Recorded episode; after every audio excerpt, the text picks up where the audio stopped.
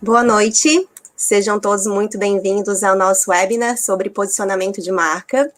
É, queria dar as boas-vindas aos nossos participantes e especialmente aos nossos convidados, a Cris e o Vinícius. É, boa noite, obrigada pela presença. Imagina, prazer.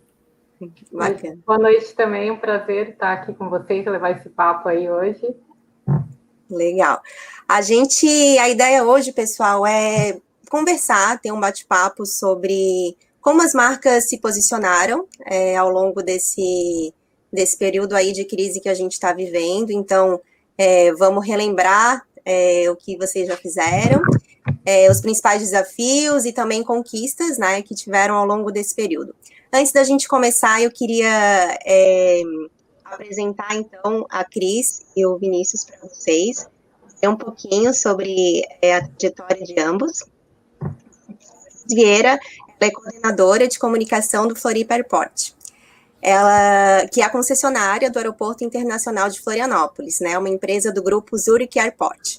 Ela está lá é, há quase três anos. Ela tem a rotina focada no relacionamento com a imprensa, é, coordenação de estratégias de comunicação em redes sociais e branding. Ela é jornalista, teve passagem pelo grupo RBS, que hoje é NSC, como editora de cultura e entretenimento do Diário Catarinense, também de projetos especiais e área que reúne os conteúdos editoriais patrocinados.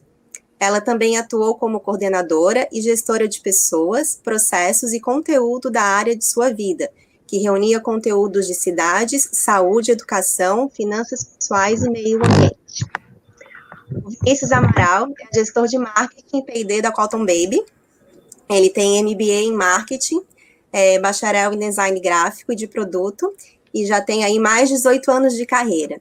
Desses 14 anos desenvolvidos na área de marketing, com ampla experiência no controle de operações de comunicação, endomarketing, planejamento estratégico, elaboração de campanhas publicitárias, eventos corporativos nacionais e internacionais, feiras, estruturação de redes sociais e marketing digital, controle de orçamento do setor, controle de fornecedores, organização e gestão de estoque de material de marketing, negociação e integração com, demais setores da empresa. P&D, implementação e gestão de projetos de alta complexidade, marketplace, venda direta e telemarketing. E eu sou a Clarissa, sou jornalista e sou diretora executiva na Vocali. Obrigada, então, Cris e Vinícius. É, vamos começar o nosso, o nosso bate-papo. Bom, é, tudo ia muito bem, né, até março desse ano. É, e eu vou começar essa pergunta com a Cris, que está num aeroporto que tinha recentemente sido é, inaugurado e que tinha aí, acredito que, uma série de planos para esse ano. E aí, Cris, veio a pandemia, veio o corona, o que, que mudou é, dentro da área de comunicação e dentro do aeroporto de uma maneira geral? É, eu estava, antes da gente começar aqui, eu estava pensando, eu falei, a Clarissa não tinha uma pessoa melhor para escolher para esse bate-papo, para esse tema, né? Porque, assim, aeropor aeroportos e a indústria da aviação, de uma maneira geral, ela foi uma das mais atingidas pela crise do coronavírus, né? É, então, assim, para vocês terem uma ideia, praticamente a gente teve uma redução de 90% no nosso movimento.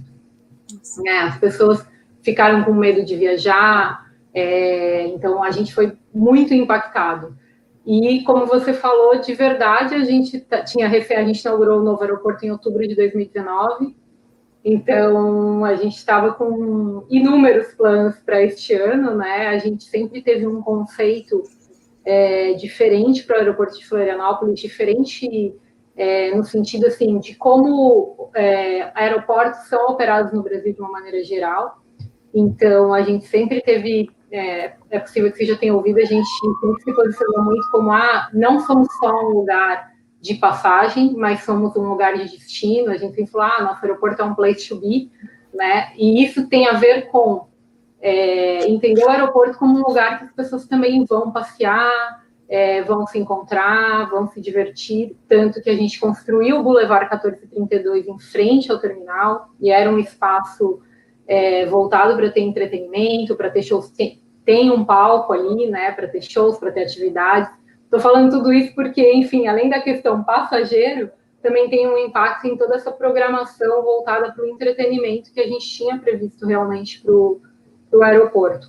Né? Então, não foi um momento fácil, é, a gente sim enfrentou uma crise é, importante, assim, a gente ainda está passando por isso, né? Falando do ponto de vista de operação mesmo, é uma retomada gradual que a gente está vivendo, muito, muito longe da operação que a gente tinha ano passado, do movimento de passageiros que a gente tinha no passado. É, mas, assim, a gente vem gradualmente, mês a mês, recuperando um pouquinho, as pessoas têm voltado a confiar em viajar, né? É, do ponto de vista de comunicação, aí voltando muito, muito para isso, né? Num primeiro momento, a gente, a gente enfrentou um momento em que as pessoas, que teve um movimento, inclusive em Florianópolis, de ah, tem que fechar o aeroporto, é, né? É, é, por lá que o, que o vírus chega. Então foi, foi uma, uma questão que a gente enfrentou e ao mesmo tempo é, aqui o, a, o coronavírus a, a, gente começou a ter os primeiros casos em março que é um momento de fim de temporada que é um momento que a gente ainda tem turistas na cidade. Eu lembro que a gente tinha muitos argentinos ainda na cidade. Então, ao mesmo tempo que tinha um movimento do, de moradores ou das pessoas, enfim, de uma maneira geral, falando, ah, precisa fechar o aeroporto, tinha outras pessoas é, querendo voltar para suas casas, porque estavam aqui e estavam vivendo aquele momento difícil e queriam voltar para casa, ou é, catarinenses que estavam em outro lugar e precisavam voltar para casa também. Então, foi um, um dilema, assim, né? É, o que eu posso dizer da nossa experiência com isso é que, assim, primeiro, é, o aeroporto, só respondendo essa questão específica do, do, da abertura ou do fechamento do aeroporto, o aeroporto, a gente é uma empresa privada, mas a gente tem uma regulação do governo federal, a gente é regulado pela ANAC, a gente é uma infraestrutura de mobilidade pública, né? E a gente tem que seguir a regulação do governo federal. E aeroportos não fecham nesse momento, aeroportos têm uma função importante de levar e trazer as pessoas, né, e até de transportar carga, medicamento, tipo de coisa. É, então a gente não iria fechar. É, e o que a gente fez, por que eu estou falando isso? O que a gente fez foi comunicar isso, né? Eu acho que o grande papel de a gente ter conseguido enfrentar essa crise e ter passado por isso e ter é, disseminado a informação do aeroporto, da, da, necessidade do aeroporto ficar aberto, é exatamente levando informação. Né? Então, a gente sempre tratou o tema é, de uma maneira muito clara e muito informativa nas nossas redes sociais, né? É, informando esse tipo de coisa. E, em, paralelo, claro, teve todo um movimento dentro do aeroporto é, de ajustes relacionados a protocolos sanitários. Então, a gente colocou uma série de speeches que eram a cada dois minutos, chegou a, a gente chegou a colocar em que, em que a gente dizia e que a gente alertava as pessoas sobre distanciamento. A gente colocou a, é, álcool em gel no aeroporto inteiro. A gente fechou o terraço panorâmico para evitar que tenha aglomeração no terraço. É, enfim, teve depois toda a questão da barreira sanitária e tal. Então, é, trazendo para o nosso mundo comunicação, é, o meu aprendizado em relação a isso é assim: é, você precisa ter é, material para trabalhar. Então, se a sua empresa está fazendo o que precisa fazer, e foi o que aconteceu no aeroporto, você, o teu papel é comunicar isso de uma maneira clara e de uma maneira Sim. informativa. Né? Sim. Uhum. Mais ou menos isso, assim. É, é, sim, é isso, é seguir realmente o que era necessário, o que o momento exigia, principalmente lá no início, é, deixar isso muito claro, eu acho que para todos os colaboradores e também para o público externo, né? Então, essa questão, eu acho que, no caso de vocês, principalmente da segurança, né? Passar é, a segurança, da, é, a informação, todas as informações relacionadas a isso da maneira mais clara e rápida possível né? É, é um, era, uma inaugura, é era algo novo na cidade, né? Eu sei que recebeu prêmio como melhor aeroporto do país. Então, assim, os holofotes meio que todos virados. Florianópolis há muito tempo precisava de um novo aeroporto. Então, como tu falaste, a gente não te escolheu à toa para participar desse, é, desse evento, desse bate-papo hoje, bem como o Vinícius também, que é da área de aí, é, saúde e higiene. Então, Vinícius, queria é, saber de ti, assim, que que é, como que foi para Cotton Baby, né? Como é que, principalmente dentro do, do teu departamento, né, de marketing, o que que mudou ali naquele momento? Como que vocês é, fizeram essa revisão de planejamento e as principais ações de vocês com relacionamento, é, com relação, desculpe, à comunicação e ao marketing da empresa? Então, para a gente foi um desafio bem grande também. Eu entrei na Cotton Baby em novembro. Então, a gente tinha já é, todo um planejamento, num curto espaço de tempo já para o ano de 2020, e tudo já muito alinhado e mapeado com a diretoria, tudo já estava muito acertado já, e pegou todo mundo, obviamente, desprevenido. A gente tinha é, muita coisa já acontecendo, a gente teve uma convenção de vendas, e na indústria isso é bem importante também, porque tu alinha esse mesmo planejamento com toda a equipe, para onde que a gente vai, que produtos que a gente vai lançar, o que, que vai acontecer durante o ano inteiro, e aí vem em março praticamente uma bomba, né, um pouco antes até ali, e para a gente gera muita incerteza e talvez para o mercado como um todo venha incerteza. O que, que a gente faz agora com tudo aquilo que a gente planejou e, e, e justamente essa incerteza dá muita, traz muita ansiedade, traz muita dúvida, traz muita é, realmente ficam muitos pontos de interrogação e aqui para a gente na Cotton Lib não foi diferente. Uma das primeiras ações que foram tomadas foi justamente ter um comitê de crise, que a gente chamou dessa forma, com gestores da empresa, que começou a se reunir diariamente para ver, ok, é, entendemos a situação, está parando tudo, o que, que a gente faz agora? Então, a partir desse comitê de crise, que depois até durante o tempo a gente mudou essa nomenclatura interna de crise para oportunidade, até porque até, até os termos, né, parece que trazem é a, a, problemática, então a gente resolveu no meio do caminho, não, pera, é crise, mas dá para dá ter alguma coisa positiva com tudo isso, e acabou acontecendo, graças a Deus, a gente depois teve bons resultados em relação ao que a gente teve de, planeja, de, de ações imediatas para resolver. E a partir dali a gente começou a entender a situação, ficou muito, foi ficando cada vez mais claro. Essas reuniões diárias passaram a se tornar semanais, hoje já são mensais, mas a gente continua é, falando sobre o tema, entendendo o mercado como é que ele está se comportando e reajustando a vela de acordo com a situação, de acordo com o momento como nós somos uma indústria de higiene e beleza, a gente teve talvez a sorte, né, por isso, de, de fornecer produtos que são essenciais para os consumidores finais, e por isso a gente conseguiu operar, mesmo que numa quantidade limitada da indústria, lá no início, principalmente, né, a gente teve a redução para 40% da indústria, então, é, mas ainda assim a gente conseguiu priorizar os produtos que eram essenciais para as pessoas, por ser uma indústria de higiene, a gente também começou a, a, todo aquele planejamento que eu disse de lançamento de produtos, a gente teve que rever e nós lançamos uma linha de asepsia, inclusive, porque também beneficiava a população. Isso para a gente era fundamental de trazer produtos que pudessem realmente contribuir para o momento. A gente aproveitou também para, é, já que a gente estava lançando produtos para essa asepsia, para realmente, é, de alguma forma, ajudar também a população. A gente fez doação de álcool em gel para cerca de 15 instituições aqui na Grande Florianópolis. É, e de alguma forma isso também fez com que uma, uma essência que existe muito forte na Cotton Baby a gente conseguisse transmitir através de uma ação como essa. Isso é muito forte aqui dentro, né? E até traz como resultado das ações, assim, a gente é, é muito de dentro para fora. A empresa, a partir da diretoria, acredita muito em, no, no, em beneficiar a sociedade, então teve várias ações em relação a pensar no, no consumidor final, assim como no cliente também. Como a gente podia ajudar o cliente nesse momento complicado para facilitar a compra dos produtos essenciais para a população também.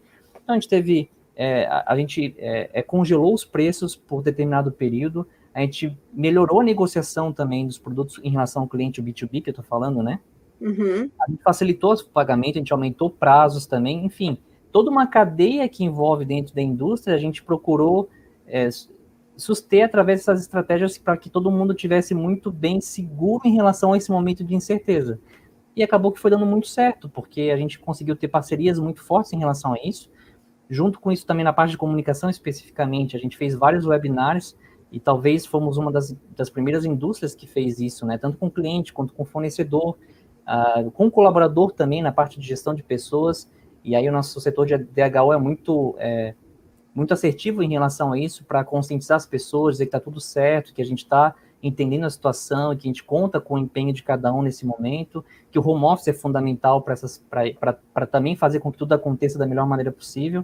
Enfim, é, eu não vou me alongar muito, porque foram várias ações que aconteceram no meio do caminho, mas que a gente já conseguiu, principalmente na parte da comunicação, que é o que a gente está se atendo aqui, a garantir que os stakeholders, que são todas aquelas pessoas que estão em volta da marca, tivessem cientes do que está acontecendo, para onde que a gente vai a partir de agora, e comunicando diariamente as ações que iam sendo tomadas naquele período, né? Sim. É, então, é. em resumo, foi isso que aconteceu. Foi. Sim, acho que tu tocou num ponto bem importante também, que foi é, ir além simplesmente da venda de produtos, né? Isso uhum. acho que foi muito é, falado no início, que é, não era momento de tentar vender nada e de empurrar nada, né, igual abaixo dos, dos, dos clientes. Então, é, essa parte de atenção ao social, de poder ajudar, eu acho que acaba é, fortalecendo muito né, a imagem da, da marca e o posicionamento da marca. Antes de eu passar para a próxima pergunta, eu esqueci de falar no início, mas a gente também tem um chat aberto para perguntas, então é, no final do nosso bate-papo eu vou abrir para o pessoal que está acompanhando também, se quiserem mandar suas perguntas no chat, só falar o nome, né, é, e a cidade de onde, de onde estão e, a e as perguntas que aí eu consigo passar para o Vinícius e para a Cris aqui é, no final. Bom, é, voltando né, lá para o lá pro comecinho, a gente observou que algumas, é, algumas marcas e algumas empresas vieram é, e se manifestaram, é, talvez de uma forma um pouco, é, assim, precipitada, porque, ok, se tinha um pouco a ideia do que, que, estaria por vir, mas não se tinha, ou pelo menos não queria se ver a, a, a dimensão da, né, do que estava por vir, e acabaram é, é, emitindo opiniões um pouco polêmicas, e isso acabou gerando né, um arranhão na imagem dessas, dessas empresas. É, Vinícius, tu chegaste a acompanhar é, um pouco essa questão de, de, opiniões mais polêmicas. Como é que vocês é, é, enxergaram isso dentro da Cotton Baby? Houve, tu falaste de um comitê de crise, houve um alinhamento? Olha, a nossa linha vai ser essa, é, nós não nos posicionaremos é, com relação a esses temas, ou não, a gente vai falar. Como é que foi isso dentro da Cotton Baby? Sim, a gente acompanhou, a gente viu algumas questões bem polêmicas, foram comentadas de fato. A gente tem um posicionamento muito forte em relação a essa essência que eu falei, é, que, que parte meio que de dentro para fora, partindo dos donos da empresa. Existe muita preocupação com o ser humano, que de fato isso é verdade, né? A questão que eu queria mencionar, que, que ficou mais forte para mim, que aqui na Cotton Baby, pelo menos, existe uma verdade muito grande, assim, em relação a, a pensar realmente no outro. E a gente, com o marketing, acaba sendo só um comunicador dessa verdade, né? E essa, essa, desde a parte da, das ações sociais que a gente tomou, de disponibilizar a frota também para poder levar mantimento às pessoas que precisavam, é, a gente ficou muito mais preocupado realmente com o fato do que, que a gente poderia contribuir naquele momento do que efetivamente, como tu até mencionou, o, o lançar um produto até pensado em asepsia foi uma consequência de todo o processo. Mas lá no primeiro momento, a gente primeiro priorizou dentro do mix que a gente já tinha, quais eram aqueles que eram essenciais para a população, a gente pensou no nosso entorno aqui na indústria, a gente está é, situado na, no, no, Distrito Industrial de São José, então, tantas comunidades carentes aqui na região, a gente tem contato com algumas, é, com, com, com uns projetos sociais que tem aqui no entorno, e a gente procurou entender realmente qual é a necessidade, algumas necessidades vieram também para nós, para a gente ver se podia atender, e quando eu falo dessa verdade, é porque realmente existe uma preocupação muito grande é, partindo da presidência da empresa de como a gente podia realmente contribuir com essas pessoas. Então, isso se tornou latente no dia a dia da empresa, a gente conseguiu colocar isso realmente em voga todo, todo o tempo, todo esse período, e, e, e, basicamente a gente conseguiu fazer com que várias ações acontecessem realmente, principalmente pensando na sociedade aqui, né? A Somar, que é da, da Grande Florianópolis também, precisava de ajuda, a gente conseguiu disponibilizar a frota da empresa para poder contribuir nesse sentido, e questão de, de opinião, a gente ficou muito mais focado realmente no Brasil. Uhum. A gente queria realmente ver o Brasil, é, de alguma forma, se recuperando desse momento.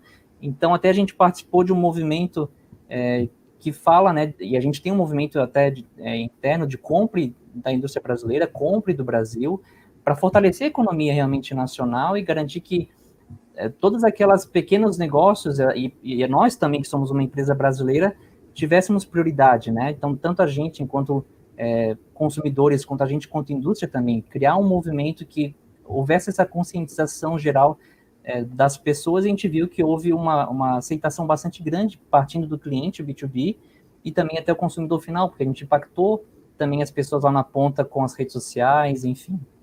O Não Demita também, a gente participou do uhum. movimento hashtag Não Demita, para garantir que os empregos fossem mantidos aqui na empresa, porque fica nesse momento de incerteza, como eu disse, né?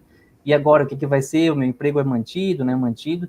Então, houve vários compromissos por parte da empresa para garantir a estabilidade do colaborador e para que houvesse também uma segurança, de alguma forma, para o consumidor. E, eu vi, e a gente percebeu que era um momento de dar as mãos mesmo. Então, entre Sim. nós, indústria, com o restante da, do mercado de forma geral, para, de alguma forma, a gente conseguir sair mais forte desse momento. Então, por isso que a gente falou, né? A gente não, não é mais uma crise, mas uma oportunidade. O que a gente pode trazer mesmo num momento difícil como é a pandemia, e reverter a situação. Então, alguns Sim. movimentos que a gente criou foram esses que eu mencionei aqui. Bacana, obrigada por compartilhar. Cris, e no caso do, do aeroporto, né, é, é, bem diferente, assim, né, o ramo, o nicho, mas é, como é que vocês também, acredito, devem né, ter tido e tem um comitê, né, para tratar é, dessa crise, é, como é que é isso para vocês? A questão dos posicionamentos, é, houve, não houve, né? Quais são, ou quais foram, são as principais bandeiras é, do aeroporto, tanto com relação aos clientes, né, ao público final, até com relação aos colaboradores. É era um momento de muita incerteza e de muito medo, como o Vinícius falou, né? Como é que foi para vocês? É, então, é, como você falou, né, a gente é, é, é, é a natureza né, da, do aeroporto é diferente, né, e, e, a gente é regulado. Então, assim, por exemplo, a gente é regulado pela Anvisa. Então, durante, em relação a, essa, a esses posicionamentos polêmicos, assim, a gente segue a regulamentação da Anvisa. Então, a gente tem um protocolo que a gente tem que seguir.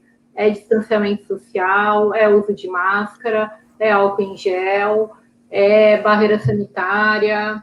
É, a gente fez até, de, né, em parceria com a Prefeitura de Florianópolis, a implantação de testes para Covid, no caso de passageiros sintomáticos é, que desembarcam na cidade. Foi uma iniciativa da Prefeitura que teve nosso total apoio, acontece dentro do aeroporto.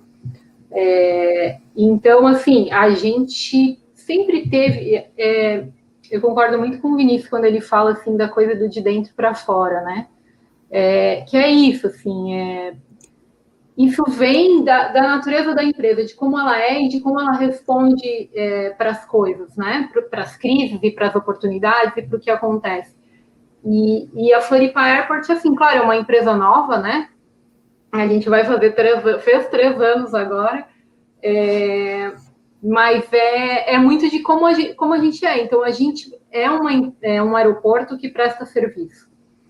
E o nosso cliente, que é o passageiro, que é o visitante, ele, tá, ele é o nosso foco. Então, a partir do momento em que a gente está numa situação como essa, a gente começou a implantar uma série, tanto para é, os nossos, é, voltando à sua pergunta, tanto para o nosso cliente quanto para o nosso, nosso colaborador. Então, a gente começou a implantar uma série de medidas dentro do aeroporto para garantir a prevenção de disseminação da doença, né, de, de transmissão, na verdade, e para garantir a segurança das pessoas. Uma coisa que a gente sempre fala muito, é, e que é um mote que a gente usa nesse momento sobre isso, é, e o nosso porta-voz ele fala muito isso, né? Que é o Ricardo Jéssica, nosso diretor. Ele sempre fala, é, e é verdade.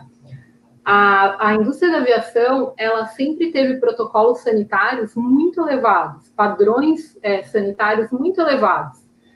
O que não acontecia é que a gente não falava sobre isso, né? Então, gente, as aeronaves têm lá o filtro EPA, que filtra o ar numa condição do tipo hospitalar, como acontece em, hospitais a cada dois, três minutos, a gente tem um processo de higienização e de sanitização dentro do aeroporto constante e que, claro, foi, foi é, ampliado nesse momento, né? Mas o que acontecia é que a gente não comunicava isso, né? E, e a crise trouxe, olha, a gente precisa dizer que somos um lugar seguro. E a gente, se você observar as nossas postagens, os nossos posicionamentos em relação a isso, é isso, aeroporto seguro, é a hashtag que a gente mais usa.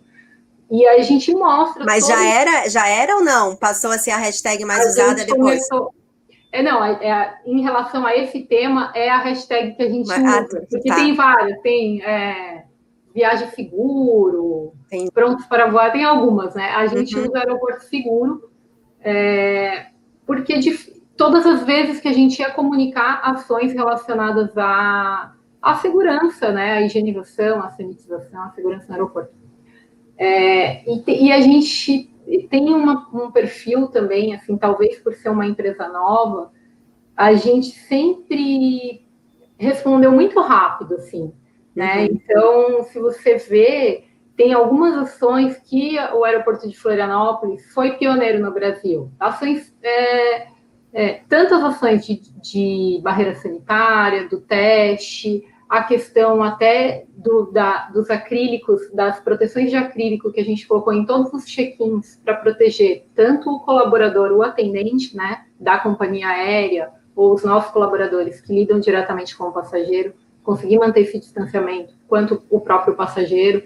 A gente também foi o primeiro aeroporto a fazer isso.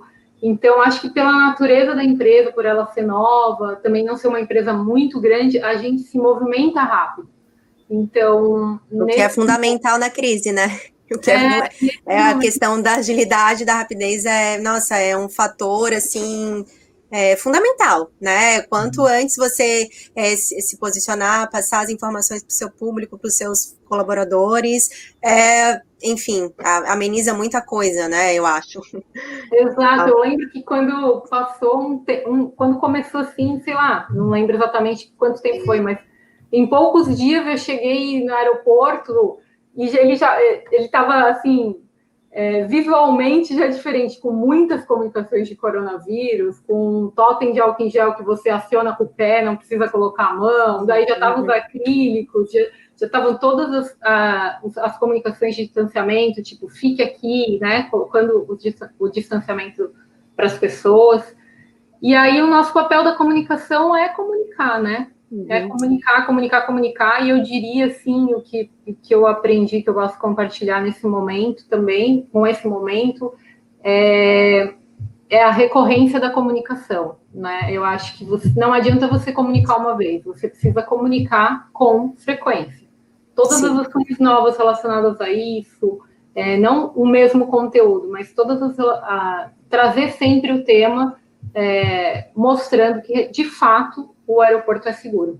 Sim, eu acho que é, no caso de vocês, a questão da, da segurança, né? As pessoas ainda estão muito, enfim, temerosas e sem, sem saber, né? Então, acho que esse posicionamento de vocês com relação a passar segurança para os clientes não, não teria como ser diferente, né?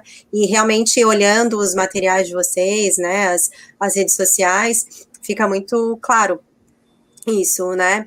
É, Vinícius, assim, no teu ponto de vista, essa crise faz as pessoas, é, os clientes olharem de forma diferente para as marcas que vão consumir?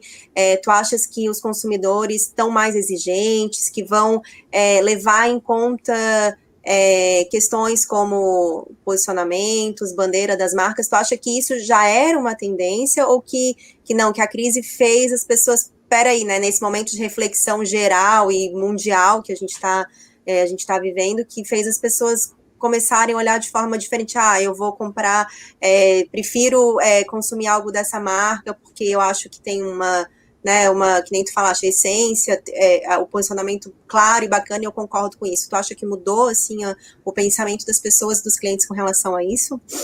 Eu acredito que reforçou. Já vinha, assim, numa tendência para isso, mas até as pesquisas já, mo já mostram que o consumidor tem olhado muito para como, a, como a marca se posiciona e essa verdade como eu trago, né? Porque às vezes tu comunica alguma coisa mais forçado, porque e, e, a, e a, pessoa enxerga, é, o consumidor ele está muito atento a, a essas verdades.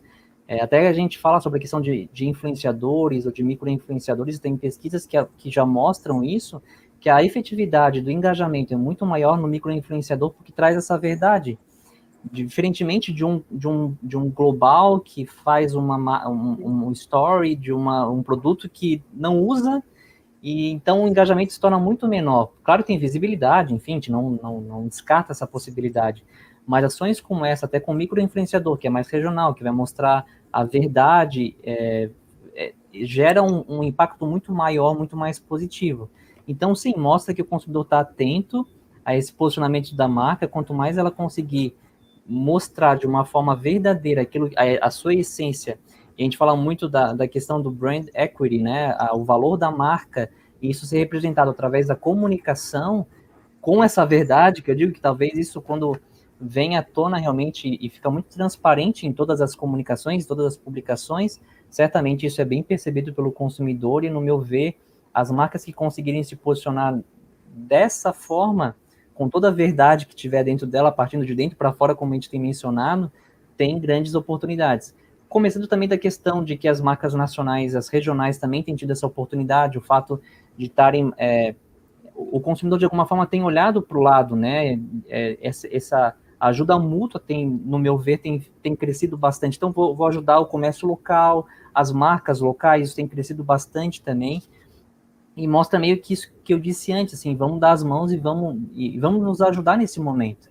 Então, se a gente conseguir, enquanto marca, ter um posicionamento coerente, verdadeiro, que mostra que tem um posicionamento realmente que está olhando muito mais do que a venda do produto, como tu mencionou anteriormente, e está tá engajada num movimento, no, numa causa de que a sociedade como um todo cresça junto, certamente, no meu ver, ela vai ter um, um resultado e um, e um, sucesso muito maior do que aquelas que não, não transmitem essa informação, essa comunicação.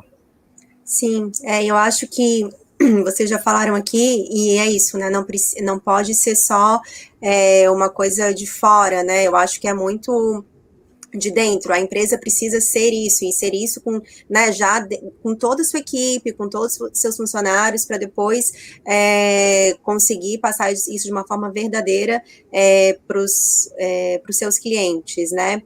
É, Pode eu falar. até tive a oportunidade de trabalhar em outras empresas, e até falo com propriedade em relação a isso, que a gente como marketing, como eu disse, né, e, a, e até a Cris também comentou, como comunicadores, a gente tem a obrigação de comunicar isso, mas quando tu vê que não faz parte da essência da empresa, se torna uma coisa meio que truncada. De alguma forma, isso de fato é percebido. Quando vem de dentro para fora, partindo dos colaboradores, partindo da gestão da empresa, o nosso trabalho não é que nem fique mais fácil ou mais difícil, mas essa verdade ela fica muito mais clara para todo mundo e as pessoas enxergam de fato isso. É algo que é muito percebido, então, por experiência própria, pela, pela oportunidade de ter trabalhado em empresas que é, vivem mais ou vivem menos aquela essência, mas eu sei que na Cotton Baby, pelo menos que é a empresa que hoje eu faço parte, com orgulho, com prazer, a gente realmente enxerga isso no coração, partindo, como eu disse, dos fundadores, da presidência, passando pela diretoria, pelos gestores, vai para os demais colaboradores, vai para a produção, vai para a indústria e automaticamente, de forma natural, vai para fora das paredes da empresa, da, aqui da, é, chega de alguma forma ao coração do consumidor, ao coração do cliente Sim. também. Isso é muito é bem legal. Sem dúvida. Cris, é, e no caso de vocês, assim, além da, da questão da segurança, eu já vi algo relacionado à sustentabilidade. Quais são, assim, é, quais pontos ou quais bandeiras que é, fica bem forte, assim, dentro da, é, da comunicação e do posicionamento do aeroporto? É, essa bandeira da sustentabilidade é uma bandeira muito forte nossa. É, a gente tem uma área ambiental importante, assim, um núcleo de meio ambiente importante que tem, que faz várias ações dentro do aeroporto. E aí a gente está falando assim, comunidade aeroportuária, né? Não, não é só Floripa Airport, é, impacta na vida e no, em outras empresas, né? não só na nossa. Mas esse é um valor da nossa empresa, assim. E, e é como o Vinícius falou, assim, eu acho que não tem como, assim, você, não, você comunicar algo que não é verdade. Não, não vai funcionar, né? Não vai funcionar. E sustentabilidade é uma bandeira e, e, é, bacana, e é bacana porque ela tem uma aceitação. É, é engraçado, assim, porque quando. Falando o que vocês estavam comentando um pouquinho antes, quando você tem. Você atrai o público que se identifica com a sua bandeira, né? Você cria uma identidade com, com o seu público. Então, assim é, quando a gente se posiciona em relação à sustentabilidade, em geral, assim, é, é, muito assertivo e a gente, aí as pessoas gostam, enfim, comentam, porque a gente já tem esse público no, nas nossas redes, né? Mas esse é um dos temas super importantes para a gente. É, um tema que neste momento, um outro tema que é muito importante, né? Que também é, faz parte do core do nosso negócio, mas que neste momento não é hora de, de tratar e a gente tem que esperar um pouquinho é, até todo esse momento coronavírus passar e vai passar, e aí, enfim, a gente retomar, isso é a questão do turismo. Né? A retomada do turismo é uma, é uma questão em que a gente. A retomada segura, né, bem pensada, estruturada, é um ponto importante para. Assim, o aeroporto é um dos players né, da questão do turismo em Santa Catarina. Então, a gente deve voltar a esse tema em algum momento. Neste momento, ele está em stand-by, digamos assim. Né? Sim, e sim. Até, e até, já posso comentar, mas assim, a gente estava trabalhando, um pouquinho antes de, de iniciar, a gente estava trabalhando no conceito de uma campanha, assim, falando de fomentação do turismo em Santa Catarina. E aí a gente segurou ela, né? Mas é um tema que a gente deve voltar e que é super importante para o nosso, nosso estado Sim, para a economia, inclusive, né? Sim, mas é, é legal é, tu falares isso porque o simples fato de vocês pausarem, né, e, e repensarem essa estratégia é, diz bastante coisa. Claro que é, né, o bom senso, a gente fala, claro, é, ó, é óbvio, mas para algumas marcas talvez não seja, né? Então, da mesma forma que eu falei que não era momento de empurrar nada para o consumidor, que era momento muito mais de prestar um serviço, essa né, estratégia de pausar a campanha, esperar passar, ok, vamos fazê-la é, no momento é mais adequado, também né, não deixa de ser uma, uma ação, uma estratégia bem pensada, é, porque senão o efeito poderia ser exatamente é, o contrário, né? Não é hora da gente estar é, tá fazendo uma super campanha focada no turismo, que sem dúvida é super importante para Floripa e Santa Catarina, mas que o momento, infelizmente, né, agora um pouco menos, mas lá no começo, né, é impossível. É, mas uhum. não deixa, não deixa de ser, é, né, uma, é uma estratégia também que aí precisou ser é, ser, ser, revista e ser, e ser repensada, e tenho certeza que logo aí a gente, vocês vão poder fazer essa, né, essa, essa campanha. É, Vinícius, no, eu vi há pouco tempo uma, uma ação muito legal, agora vamos falar um pouquinho é, com relação aos colaboradores, né, a equipe, é, e que também não deixa de ter seu reflexo para o consumidor final, porque, como a gente está falando, está tudo um pouco ligado, é, mas no mês do, do orgulho gay eu vi uma, uma campanha muito legal, é, no, no, LinkedIn, se eu não me engano, e no Instagram, talvez nas redes sociais da Cotton Baby. E eu queria que tu falasse um pouquinho sobre, sobre isso, sobre como foi essa campanha, porque eu achei bem bem legal, assim, não deixa de ser um posicionamento, posicionamento muito claro da marca com relação a esse tema.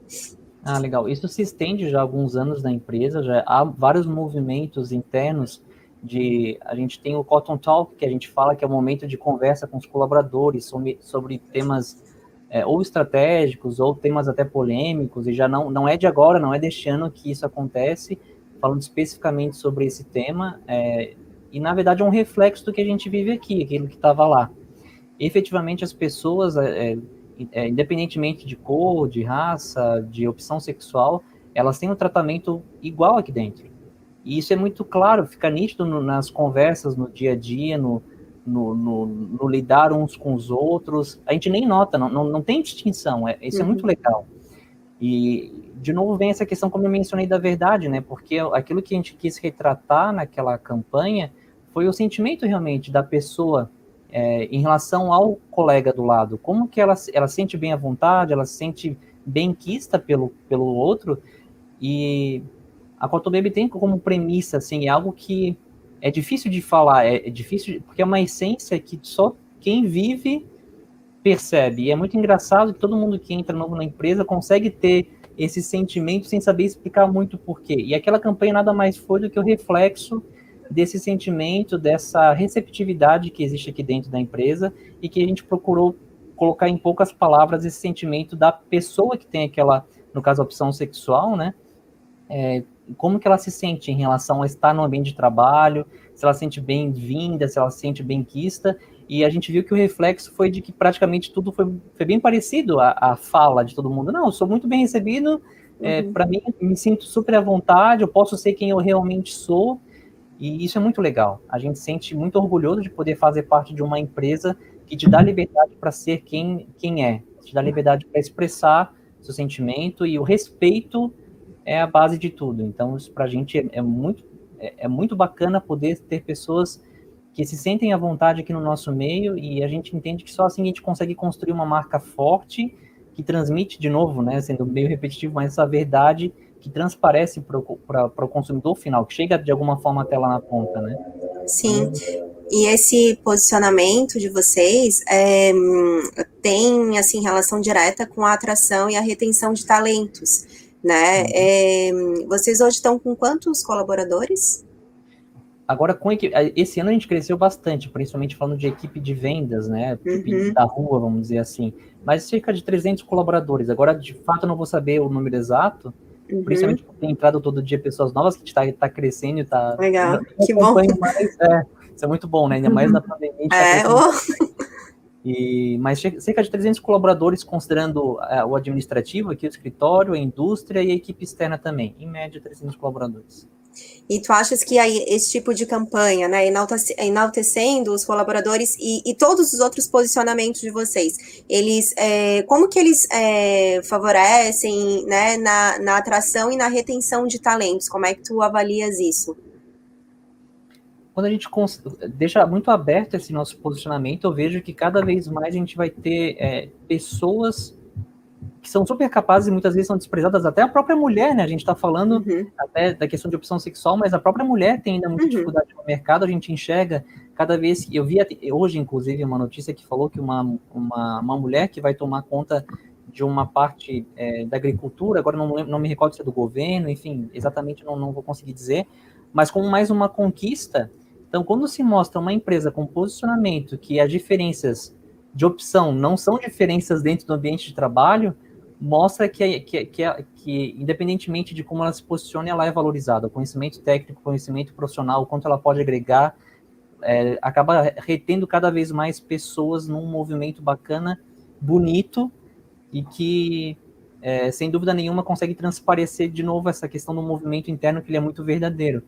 Então, sem dúvida, e a gente já tem acompanhado isso nas novas contratações, que cada vez mais a gente tem conseguido reter talentos excepcionais que vêm de empresas muitas vezes multinacionais, até com salários talvez maiores, porque a nossa realidade da região sul do estado do, do país é, ela, ela, é diferente de outras regiões, como o Sudeste, por exemplo, né? Mas que estão a, a fim de trabalhar numa empresa que tem essa essência, diferentemente de simplesmente tô aqui para ganhar dinheiro, tô aqui para Uhum. É, qualquer outro motivo, mas fazer parte de algo que eu sou, eu sou bem-vindo, que eu participo nas decisões e que o meu é, que a minha visão é respeitada, que eu consigo contribuir de alguma forma com o crescimento da empresa, e a gente vê até falando de, de funções, né? Essa horizontalização das funções também está ligada a isso. Sim. Então, na minha equipe, por exemplo, tem estagiárias e também tem analista, tem supervisor, tem eu que sou gestor, independentemente da posição da pessoa, ela pode contribuir com as decisões, ela tem voz ativa. Legal. Isso é muito legal, porque cada vez mais a nossa a minha equipe, falando especificamente que eu estou montando desde novembro, né, nessa estruturação, tem trazido pessoas super competentes, super inteligentes. Até um, um beijo para se elas estiverem assistindo agora, né? E, e para dizer que é um orgulho, é um prazer ter pessoas cada vez mais super capazes por isso, porque se a pessoa é estagiária ou não é estagiária, se ela é gestora, se não é gestora, ela tem voz ativa e ela participa sim. Isso, de novo, não é uma visão minha só, não é só a visão do Vinícius. É a visão do gestor, do CEO da empresa. E ele deixa isso muito claro para todo mundo, que todo mundo é importante no processo e a gente enxerga que daí no boca a boca, né? Poxa, é muito legal trabalhar na Cotton Baby. A gente tem, inclusive, uma rede social, Somos Cotton Lovers, que a gente mostra legal. muito o dia da empresa, as ações, o que a gente tem feito. E cada vez mais já tem conseguido, a gente tem conseguido reter excelentes profissionais no mercado com esse posicionamento. Que legal, parabéns. É, pessoal, é, eu vou fazer algumas perguntas que a gente recebeu aqui, é, tanto para a Cris quanto para o Vinícius, porque já está indo aí para os nossos, acho que, minutos finais. Então, a gente vai abrir agora para as perguntas dos nossos é, participantes aqui. É, do Augusto Campos. Sou Augusto, de Florianópolis, e gostaria de saber da Cris é, como foi o desafio de comunicar é, incentivar os próprios públicos internos do Floripa Airport para superar os momentos iniciais da crise. Então, algo bem focado, acho que tem a ver com o que o Vinícius está falando, de, né, de colaboradores. Como é que foi, assim, internamente dentro do aeroporto? É, foi desafiador, porque o aeroporto, a gente tem o núcleo Floripa Airport, mas o aeroporto não é, não são só os colaboradores da Floripa Airport, tem as pessoas das companhias aéreas, tem as pessoas das lojas, dos restaurantes, tem as equipes de handling que trabalham na, em rampa, que fazem atendimento de aeronave, é, então, foi bem, é um público muito grande. A gente tem uma comunidade aeroportuária de quase 3 mil pessoas, né? Então, é, como, como o Vinícius falou antes, a gente também criou um comitê de acompanhamento com pessoas de várias áreas diferentes.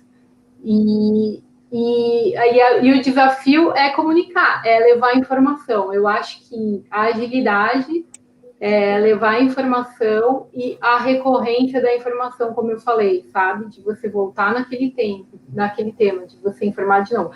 Como a gente está no aeroporto, a gente fez muita comunicação visual também. Visual. Né? Então tem, a gente teve tem muito isso também. Vocês continuaram é, desde março no aeroporto? Teve algum momento em que é, alguns setores foram para o home office? Como é que foi? Assim, ou não, desde março ninguém foi, continuamos todos lá. Como é que foi isso? A gente, não, a gente teve a orientação do home office, é, com exceção das, das, equipes que fazem atividades essenciais no aeroporto, né? Então, os times operacionais continuaram trabalhando no aeroporto num esquema de revezamento. É, claro, como reduziu muito o movimento no, no aeroporto, a gente também conseguiu reduzir as equipes dentro do aeroporto, mas os times administrativos é, no home office. Então, é, desde o começo, né, como tu falaste, a questão de é, sinalização, visual, então desde o começo teve que ter isso, né? Muito, muito rápido, porque o que a gente vê agora é muitos, muitas empresas que adotaram home office, né? Que foram, né, as equipes todas para casa, agora de uns meses, dois meses para cá, que começaram a preparar o escritório para uma volta parcial, mais uma volta, e aí sim, né, com a preocupação de sinalização, de peças é, educativas para esse novo momento, né, com todas as orientações sanitárias e de segurança. Mas então, no caso de vocês, é, desde, o, desde o começo, isso já teve que estar tá ali, né? É, porque como a gente tinha as equipes operacionais, então mesmo os times administrativos que não estavam no escritório, é, enfim, o escritório é, continuou sendo usado também para os times operacionais e eventualmente a gente vai lá. Então, a gente tem, por exemplo, a aferição de temperatura na entrada do escritório para todo mundo, é, colaboradores, é, convidados, enfim, pessoas que estão ali para fazer uma reunião.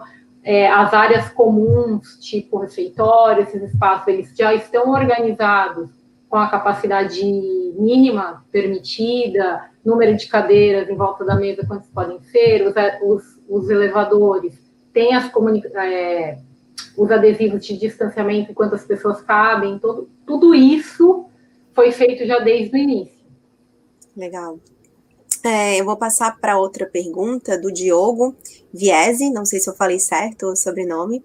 É, levando em conta a responsabilidade social das marcas diante do que acontece no mundo, como levar o posicionamento é, da sua marca para além das redes sociais e pensando em ações concretas. Vinícius, quer começar a responder essa? Então, Achei legal gente, essa pergunta. É bem, bem bacana a pergunta dele é. a gente procurou é, fazer isso desde o começo mesmo. É, além de apenas dar apoio, virtualmente falando, a gente foi para a prática mesmo. Então, no caso de, no nosso caso, quando a gente fala de uma indústria de higiene e beleza, a gente focou nos produtos que fazer um sentido para a gente que a gente estava produzindo efetivamente e, e doando para as entidades, tanto hospitais públicos, bombeiros, enfim, parceria com uma indústria de plásticos aqui da região, a CEPAC, a gente fez essa produção de álcool em gel, então é, a gente doou para cerca de 15 instituições o álcool para facilitar realmente o dia a dia dos profissionais da saúde, daquelas pessoas que precisavam efetivamente estar na rua naquele momento, principalmente lá no início, né? A parte de, como eu disse também, de disponibilizar as frotas da empresa, a frota da empresa, então caminhão, é, os carros, enfim, Fiorino que a empresa tem, para poder levar mantimentos para aqueles que precisavam, para as regiões mais com mais difícil acesso. Foi feito isso desde o início do, da pandemia também. É, a participação também de alguma de, de ajudas para outras entidades, como projetos aqui na, no nosso entorno da indústria, tem a comunidade do Brijaru, por exemplo. A gente participou ativamente também com os projetos que tem ali. Nós participamos de uma campanha também da que é o Juntos pela Frei Damião, que atendeu cerca de 486 famílias então, também ajudando com mantimento, ajudando com produtos de higiene, beleza, de higiene no caso, não de beleza, mas de higiene, para poder garantir realmente o mínimo do que as pessoas poderiam ter nesse momento com, com mais Sim. dificuldade de acesso, né? Então, Sim. de fato, ir para a prática volta naquela questão da verdade. Muito, muito mais bonito do que um discurso é a marca realmente participar ativamente de uma ação para poder mostrar realmente aquilo que ela que ela se propõe né, no, no, no falar. E a gente, se deixou totalmente aberto para um movimento como esse. Sim. É, só complementando assim, o que o Vinícius falou, é, é, que eu, assim, eu acho que não existe comunicação em rede social do que você não faz.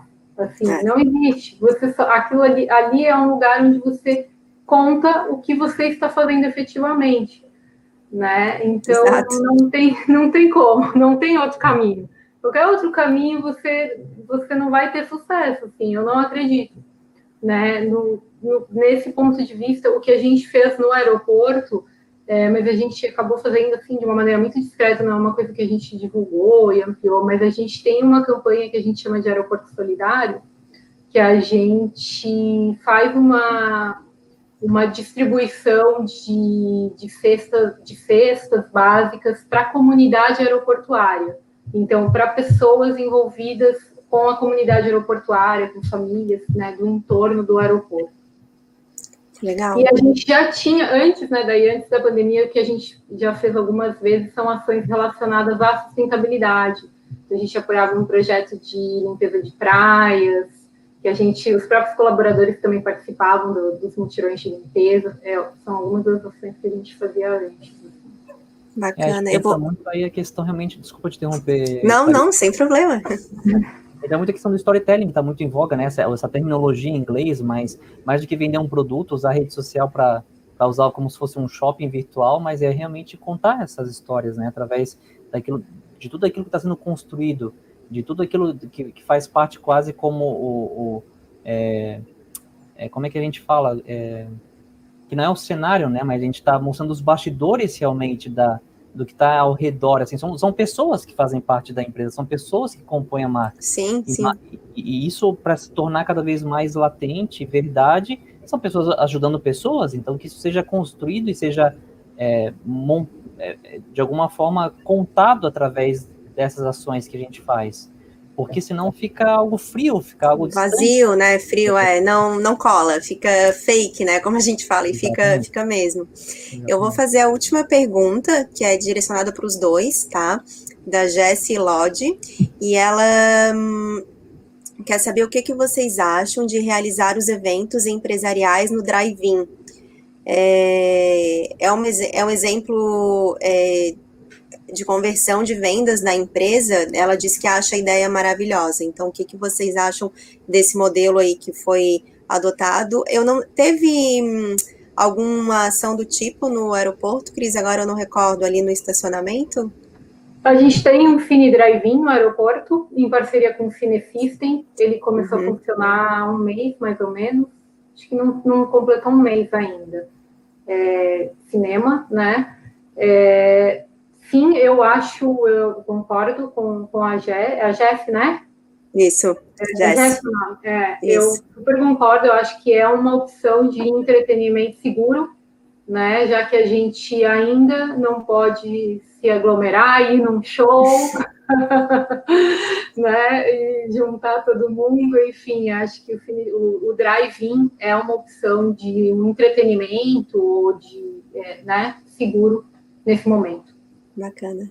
Eu concordo plenamente também, acho que faz todo sentido. Inclusive, a nossa convenção de vendas que vai acontecer na segunda-feira, ela vai ser online 100%. Nossa! A gente vai estar com cerca de 140, é, a equipe de vendas, é 140 pessoas vendo transmissão ao vivo.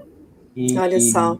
Então, é, a gente está nesse novo comportamento, né? A gente tem trabalhado home office, a minha equipe tem trabalhado full-time home office, a gente tem aprendido a, a, a, a, agir de uma forma diferente. O comportamento realmente ele mudou por causa da pandemia.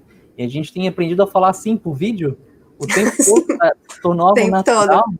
Não é mais algo. É, eu até me sinto mais confortável, porque faz tão tá tão, né? Tá tão dentro do nosso. Já é uma coisa, sabe, de uma sala entra em outra, né? Uma reunião tá exatamente. Então, e aí a gente vai ter essa convenção de vendas agora na segunda-feira com a equipe no Brasil inteiro, porque a gente tem a atuação nacional, agora até internacional também. Inclusive, vamos ter provavelmente pessoas é, talvez de fora é, participando com a gente por conta disso. Então faz muito sentido. A gente tem visto que isso não, não, não dificulta o processo, pelo contrário, a gente tem visto que o resultado ele vem do mesmo jeito, e no caso, falando da Cotton Baby, o resultado veio de fato em números, em faturamento, né? a gente não, não deixou de, de ter uma performance positiva por conta disso, pelo contrário, a gente teve mais agilidade também nesse processo, então, seja por drive-in, seja por videoconferência, a gente fez vários webinários também, como eu mencionei, com fornecedores, com clientes, com a equipe, é, também com, em parceria com o nosso setor de DHO, para poder trazer essa consciência mútua, todo mundo está alinhado, engajado.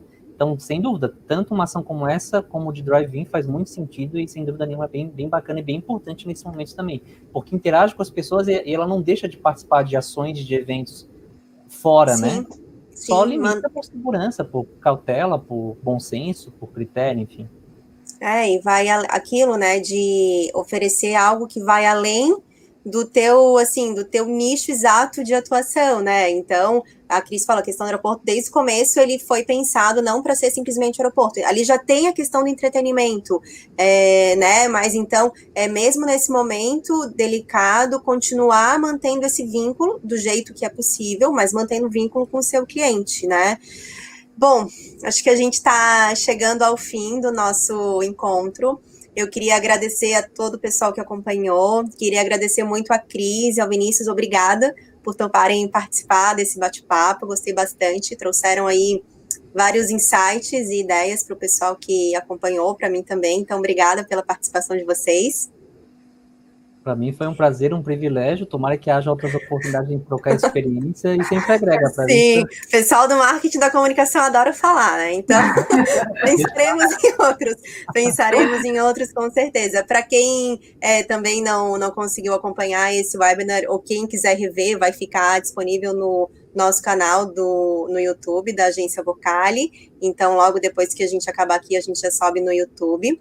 É, se vocês pudessem, é, queria pedir para que deixassem seus contatos, caso o pessoal que assistiu ainda tenha, enfim, dúvidas, perguntas para você, para fazer você, para vocês. Vocês podem disponibilizar os e-mails? Cris, Damas primeiro. Claro. É, é, meu e-mail é cris. Você quer que eu fale mesmo, né? Pode falar. é cris.vieira, arroba floripa-airport.com. Meu e-mail é vinicius.amaral.cottonbaby.com.br. É mais fácil de me encontrar, diariamente eu acesso, então fiquem à vontade. E estão todos no LinkedIn também, né? Se, se procurarem ali, também vão, vão encontrar Cris e Vinícius e vão me encontrar também. Então é isso, pessoal. Muito obrigada é, pela participação de vocês, para todos que acompanharem. A gente tem um próximo webinar no dia é, 26 de agosto, e aí a gente vai falar sobre LGPD, que também é um assunto aí que impacta bastante no nosso marketing. Em breve a gente vai disponibilizar o link para inscrição, então todos convidados a assistirem também. Obrigada e uma boa noite para vocês. Até a próxima. Tchau, tchau. Obrigada. Tchau, boa gente. Noite, até mais. Até mais.